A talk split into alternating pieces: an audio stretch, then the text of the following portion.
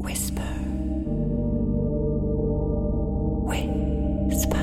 Hello, c'est Alice et vous écoutez Whisper, le podcast qui murmure à l'oreille de la génération Z. Dans Whisper, on part à la rencontre d'hommes et de femmes de terrain qui nous partagent leurs visions, leurs expériences et leurs expertises afin de nous guider dans la grande nébuleuse qu'on appelle parfois le monde du travail, de la recherche d'emploi aux innovations secteurs. Vous êtes sûrement trop jeune pour vous en souvenir, mais moi, j'ai connu l'époque de l'avant 3G, des téléphones sans appli et des forfaits sans Internet. C'était quelque part entre les derniers dinosaures et les premiers smartphones, soit au tout début des années 2000 pour être plus précise. En seulement 15 ans, on a vu apparaître la 4G, les forfaits illimités à prix cassé, ou encore les nouveaux systèmes de messagerie comme WhatsApp, Messenger ou Snapchat. Comment les opérateurs font-ils pour suivre la cadence? Quels défis devront-ils relever à l'avenir pour satisfaire notre terrible soif de communication? Quelles innovations feront les télécoms de demain? Je mets le cap vers le carré rouge d'SFR. C'est le deuxième opérateur en France. En 2019, il a été le premier à expérimenter la 5G dans l'Hexagone. Mais d'ailleurs, la 5G, c'est quoi? Pas le choix, pour commencer mon enquête, j'ai besoin d'une remise à niveau sur les technologies du moment et sur celles de demain. Nahama est responsable de projet à la validation des terminaux. Les terminaux, c'est les smartphones. Nahama teste tous les paramètres qui vont permettre à un mobile de fonctionner correctement sur les réseaux SFR, sans perdre toute sa batterie en une demi-heure par exemple. Et rien que pour ça, elle mérite notre plus grande reconnaissance. Bonjour Nahama. Bonjour. Alors Nahama, avant de parler du présent et du futur, peux-tu m'expliquer quels ont été les grands bouleversements des télécoms ces dernières années? Alors, je vais en citer plusieurs. Euh, c'est vrai qu'en 10 ans, il y a eu beaucoup de bouleversements. Alors, d'abord, avec euh, l'arrivée de l'iPhone en, 2007, on a eu une, explosion de la navigation Internet sur les smartphones, chose qu'on n'avait pas avant. Il y a eu des nouveaux usages avec euh, l'arrivée des OTT comme Facebook. On a eu Google, on a eu Amazon. Et tout ça a complètement changé la donne au niveau de la consommation des données, puisqu'en fait, on a constaté que toutes les, que les données euh, augmentait chaque année. Et en plus de ça, on a eu également l'augmentation, une amélioration des débits grâce à la 4G, 4G+. Il y a eu un gros changement des, des équipementiers radio, puisque euh, Alcatel, Nortel, Lucent sont devenus Alu. Il y a eu euh, Nokia et Siemens qui sont devenus après NSN. Et enfin, l'arrivée des, des, équipementiers chinois qui, qui aujourd'hui ont une place importante dans les réseaux des télécoms. Quels sont les principaux réseaux qui cohabitent aujourd'hui en France? Il existe euh, plusieurs réseaux. Alors d'abord, on va parler du réseau public. Le réseau public, ce sont euh, pour la partie mobile les fameux quatre opérateurs qui cohabitent entre eux. Sur certaines zones, on a mutualisé les réseaux, notamment entre Bouygues et SFR. Et il y a également la mutualisation sur tout ce qui est zone blanche. Les zones blanches, c'est euh... C'est les zones qui sont qui ne sont qui ne sont pas couvertes. Qui ne sont pas couvertes en fait. Donc la, la campagne profonde. Voilà, qui ne sont pas couvertes, enfin qu'on doit couvrir en tout cas.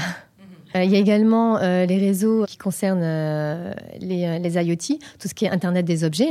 Eux, ils utilisent le réseau GSM avec des technologies comme, comme LoRa et, et Sigfox. Et nous avons également le narrowband IoT. Donc ça, c'est une évolution euh, de la 4G pour connecter entre plusieurs, de nombreux objets avec euh, des faibles débits, mais euh, une grosse autonomie et une grande capacité de couverture. Et pour la partie donc privée, et là, ça concerne le réseau de la police, de, de l'armée. Donc ça, ce sont des réseaux qui tendent à basculer sur l'architecture du réseau public, notamment avec la PMR 4G, qui, elle, est déjà déployée chez, euh, chez SFR. Le réseau qu'on connaît tous et qu'on utilise euh, globalement euh, tous en ce moment, c'est la 4G. quelle est la couverture 4G en France aujourd'hui? Aujourd'hui, SFR couvre 99% de la population, avec 18 000 sites 4G, donc c'est ce que couvre aujourd'hui SFR. Toutes les antennes ne sont pas forcément 4G. En fait, il faut savoir que d'ici à 2020, tous les sites mobiles seront 4G, sauf pour les zones blanches qui, elles, seront prévues, je pense, pour 2022. La prochaine étape après la 4G, euh, c'est la 5G. Euh, c'est SFR qui a réalisé le premier test en 2018. Où est-ce qu'on en est aujourd'hui? Aujourd'hui, on a euh, plusieurs zones pilotes. Une zone sur Toulouse, sur Nantes. Et d'ailleurs, aujourd'hui, le site euh, qui nous couvre aujourd'hui est 5G sur Ballard. Ces zones de test nous ont permis de réaliser des tests techniques pour comprendre et maîtriser la technologie qu'est la 5G. En gros, nous, ce qu'on veut faire pour la 5G, ce, n'est pas uniquement tester des débits, mais c'est également tester les usages, les nouveaux usages de demain. Et quels pourraient être justement ces nouveaux usages affiliés à la 5G Aujourd'hui, on constate une augmentation de la volumétrie des, des données sur les réseaux mobiles. Grâce à la 5G, nous allons pouvoir déployer des antennes intelligentes et performantes. Elles nous permettront alors d'avoir des débits importants avec euh, des usagers, avec de nombreux usagers en simultané. La latence, qui sera aussi un enjeu pour tout ce qui est voiture autonome. On parle aussi de télémédecine un peu partout. Plus concrètement, des offres de streaming en ultra haut débit, la réalité virtuelle ou euh, la réalité augmentée, et tout ça en mobilité. Dans un second temps, euh, les opérateurs pourront également déployer des réseaux privés virtuels, c'est ce qu'on appelle des slices, donc avec euh, des niveaux de qualité de service à la demande. Comment est-ce qu'on pense et comment est-ce qu'on optimise une architecture de réseau avec quels outils L'architecture du réseau 5G, déjà, alors on va parler du déploiement 5G. Le déploiement, lui, 5G, va, va se baser sur toutes les architectures et le patrimoine déjà existant. Donc concrètement, ça veut dire que nous déploierons une antenne 5G sur les sites 4G qui existent déjà. Et dans un second temps, on déploiera des sites de densification euh, un peu partout, là il manquera, où il manquera de la, couverture 5G. Comment euh, est-ce qu'on assure la sécurité de tous ces réseaux? Il faut savoir que euh, la, mise en place de l'architecture du réseau intègre directement tout ce qui est security by design. Et du coup, donc côté opérateur, pour assurer la, la confidentialité des données des usagers. On utilise des mécanismes de cryptage et, euh, également pour s'assurer que toutes les données, les datas qui transitent sur notre réseau ne soient pas euh, erronées, eh bien, on utilise des, des, contrôles, ce sont des mécanismes de contrôle, de contrôle pardon, d'intégrité. Il y a un terme qui s'est imposé dans le domaine des télécoms, ce sont les OTT pour Over the Top. tu les citais un peu plus tôt. C'est quoi les OTT aujourd'hui, euh, les réseaux fixes et mobiles, ce sont des, euh, moyens de transport de l'information. Donc les entreprises euh, utilisent ces, moyens de transport pour rendre des services bout en bout. Aujourd'hui, les, OTT, les, principaux OTT, ce sont, on connaît Netflix, aujourd'hui ils consomment 30% de la bande passante SFR, YouTube et, et Facebook. Il y a un chantier qui a été lancé avec ces OTT concernant le partage, le partage des valeurs puisqu'aujourd'hui, euh, ces OTT, on va ne, payent rien à l'opérateur, alors qu'ils consomment euh, ils transitent sur notre réseau, et notamment, euh, je prends le cas de Netflix, qui consomme 30% de la bande passante SFR. Un peu profiteur ces OTT. Comment les opérateurs se positionnent-ils face à cette nouvelle concurrence? Thibault est directeur marketing et digital.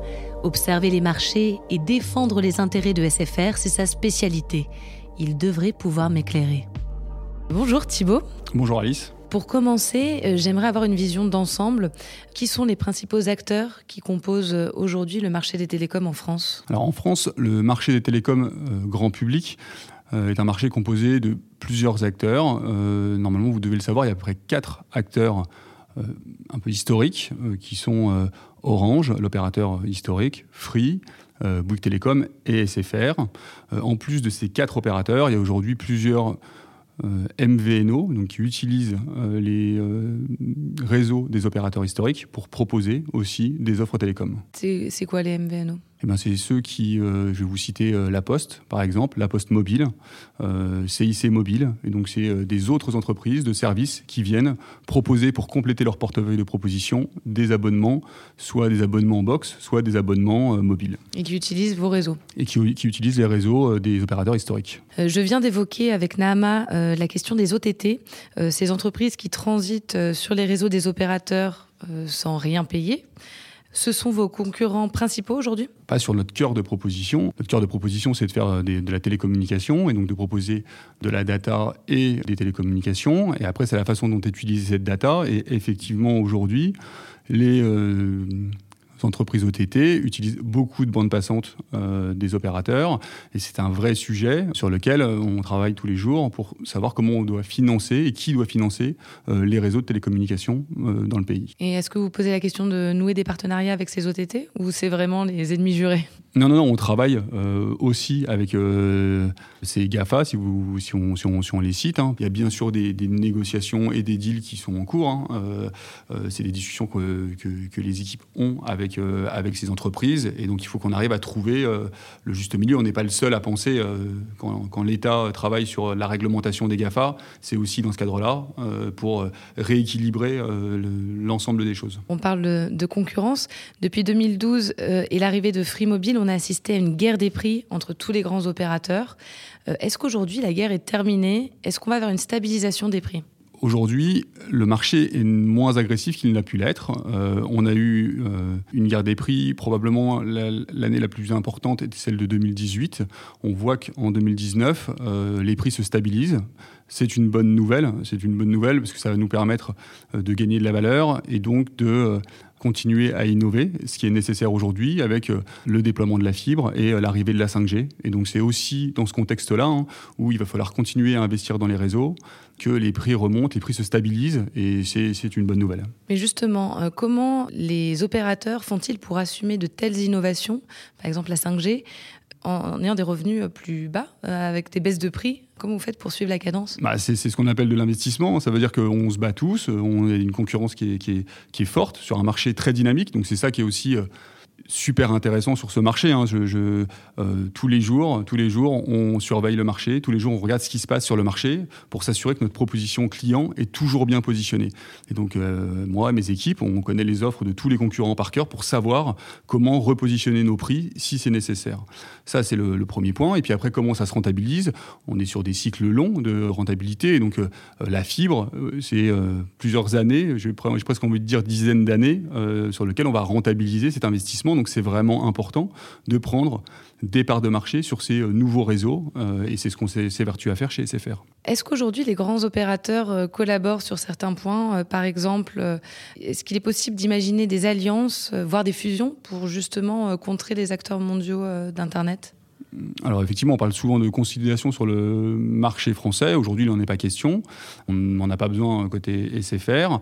Après, il y a des institutions euh, comme euh, la FFT, hein, la Fédération des télécoms, qui permet de rassembler les opérateurs pour pouvoir discuter euh, des sujets, des sujets euh, on a parlé des, GAFA tout à l'heure, mais pour, discuter des sujets un peu institutionnels, bien sûr que dans ces moments-là, on ne discute pas d'offres et de promotion, hein, mais, mais on, discute des sujets de fond pour savoir comment on doit se positionner euh, par, rapport, euh, par rapport à ces sujets-là. Au printemps 2017, on a vu disparaître les frais d'itinérance mobile au sein de l'Union européenne.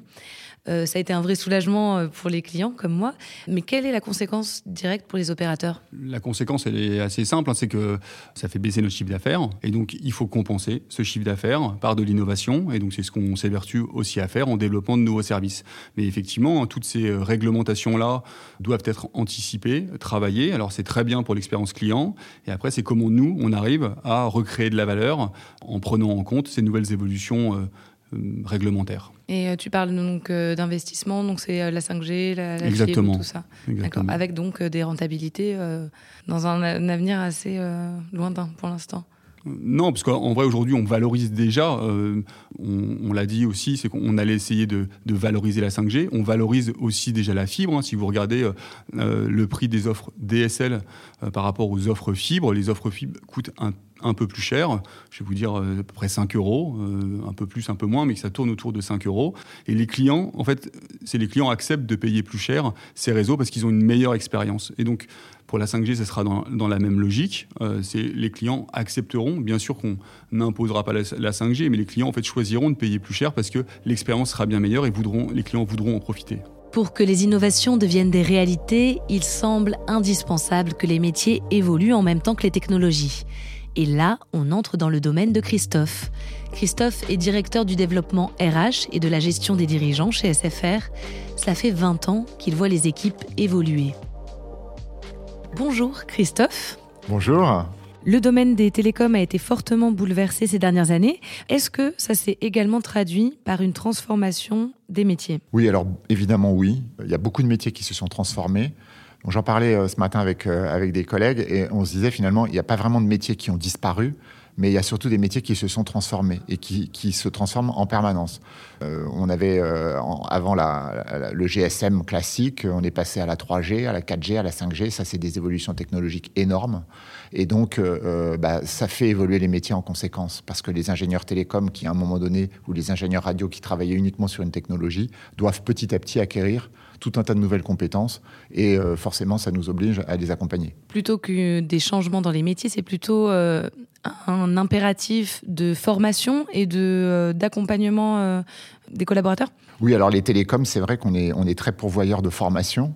On, accompagne beaucoup les, les, les, salariés dans leur parcours professionnel pour les former, les mettre à niveau sur des nouvelles compétences. C'est absolument clé. Et quelles compétences euh, sont valorisées aujourd'hui? Alors, il y a beaucoup de compétences dans le domaine techniques, technologiques. Alors, je vais prendre quelques exemples. Aujourd'hui, euh, l'architecture SI, euh, les développeurs, la sécurité de l'information, la cybersécurité, la data science, euh, tout ça, c'est ingénieur IP. Enfin, on est sur tout un tas de compétences qui sont absolument cruciales aujourd'hui pour nous, mais également euh, côté école de commerce ou côté école de, école de finance, enfin finance et commerce, euh, par exemple sur des ingénieurs commerciaux, euh, sur des contrôleurs de gestion, des contrôleurs financiers, où on a aussi beaucoup, beaucoup de, de, besoins pour développer des nouvelles compétences, parce que les ingénieurs commerciaux qui vont être en contact du client, eh bien eux aussi, ils voient de ce fait leur euh, métier évoluer parce que comme les technos évoluent et qu'ils vendent en fait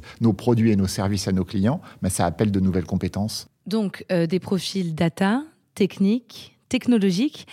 Comment est-ce qu'on fait pour attirer ces profils-là qui sont très recherchés aujourd'hui et notamment par les startups? Alors ça c'est une question euh, clé. Je ne vais pas te dire que c'est simple parce que aujourd'hui bah, sur ces métiers-là, il y a beaucoup de concurrence sur le marché. sont des, les, élèves sortent de l'école et je pense qu'ils ont beaucoup de propositions. En fait, le but, c'est de, présenter la réalité telle qu'elle. La réalité chez SFR aujourd'hui, euh, c'est que euh, on est dans une entreprise qui offre une diversité des métiers qui est considérable. Les choses vont super vite. Euh, on travaille en équipe en permanence. On est, on est sur des modes d'organisation qui n'ont plus rien à voir avec l'organisation d'il y a 20 ans où on était euh, dans une direction de manière très militaire. Non, on travaille euh, avec les médias, on travaille avec euh, les, quand on est ingénieur commercial avec les équipes techniques, etc. Tout Il y a plus d'échanges entre, entre des métiers différents. C'est beaucoup plus transversal. Donc ça, c'est un peu cet esprit start-up qu'on retrouve, c'est-à-dire qu'on travaille ensemble sur une problématique et à la limite, peu importe la hiérarchie à un moment donné, c'est beaucoup plus important de travailler avec un collègue du réseau que quelquefois avec un collègue de sa propre équipe. Et ça, tu dirais que c'est une conséquence de la transformation des télécoms, cette nécessaire collaboration des métiers, cette euh, horizontalité renforcée? Alors, je pense que c'est peut-être pas propre aux télécoms. Euh, c'est en particulier vrai dans les secteurs qui bougent aussi vite que, que, le nôtre et où du coup il faut une agilité c'est quelque chose qui n'existait peut-être pas il y a quelques années. Je pense à il y a 5-6 ans, c'était pas aussi marqué. Aujourd'hui, c'est vrai que c'est assez présent. Et du point de vue donc, des compétences et des qualités humaines euh, de, euh, de la personne que vous allez avoir euh, en entretien, par exemple, vous demandez aussi donc d'avoir cette souplesse, cette adaptabilité dans les modes de fonctionnement. C'est quelque chose de valorisé aujourd'hui, très concrètement, quand on vient passer un entretien dans les télécoms? C'est absolument indispensable. C'est-à-dire qu'aujourd'hui, certes, on est recruté pour des compétences métiers, c'est-à-dire du savoir-faire, mais on est aussi recruté pour euh, du savoir-être. Et dans le savoir-être, justement, qu'est-ce qu'il y a? Bah, Il y a cette capacité de s'adapter rapidement, un environnement qui change extrêmement rapidement, très concurrentiel. Donc c'est évidemment euh, savoir s'adapter, c'est travailler en équipe, et, encore plus dans notre secteur où on construit des, produits et des services de plus en plus complexes pour le grand public, que ce soit pour le grand public, que ce soit pour les entreprises, etc., où euh, l'ingénieur commercial, sans le support de la technique, sans le support de la relation client, etc., il n'est rien. Et ça implique une certaine humilité aussi dans la manière d'exercer. et puis une forme euh, d'interdépendance les uns des autres. Donc on est et, c'est une belle aventure parce que on est euh, aujourd'hui sur, on a la chance de pouvoir travailler sur des technologies qui parlent un petit peu à tout le monde parce qu'on est sur quelque chose de très concret. Le téléphone, tout le monde a un mobile, Enfin, voilà, on est, on est quand même dans, quelque chose d'extrêmement concret et d'important pour la société. Quelque part, on réduit la, fracture numérique à, sur telle euh, population, enfin, sur tel département.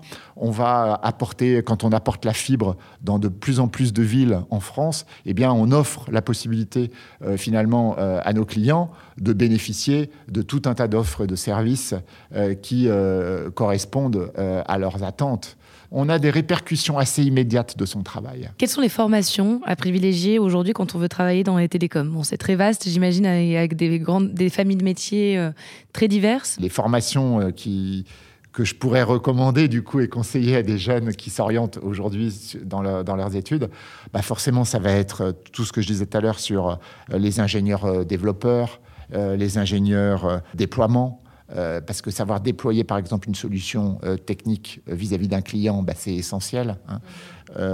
les ingénieurs commerciaux aussi, il faut savoir vendre nos solutions et les vendre bien, donc maîtriser les techniques de vente. Et ensuite, tout un tas de profils techniques, donc avec des masters, par exemple. Si, tu fais aujourd'hui un master en architecture un, un, master de développeur, un master sécurité de l'info, un master cybersécurité, bon bah, je, pense que euh, c'est sûr que tu as un bel avenir devant toi.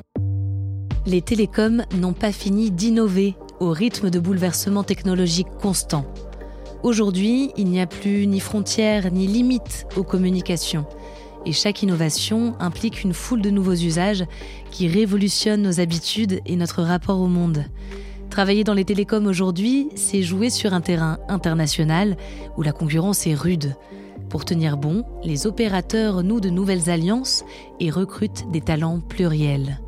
C'est déjà l'heure de se quitter, ou de raccrocher pour rester dans le thème. On se passe un coup de bigot prochainement pour de nouvelles découvertes. D'ici là, en réseau ou de visu, n'oubliez pas de whisper autour de vous.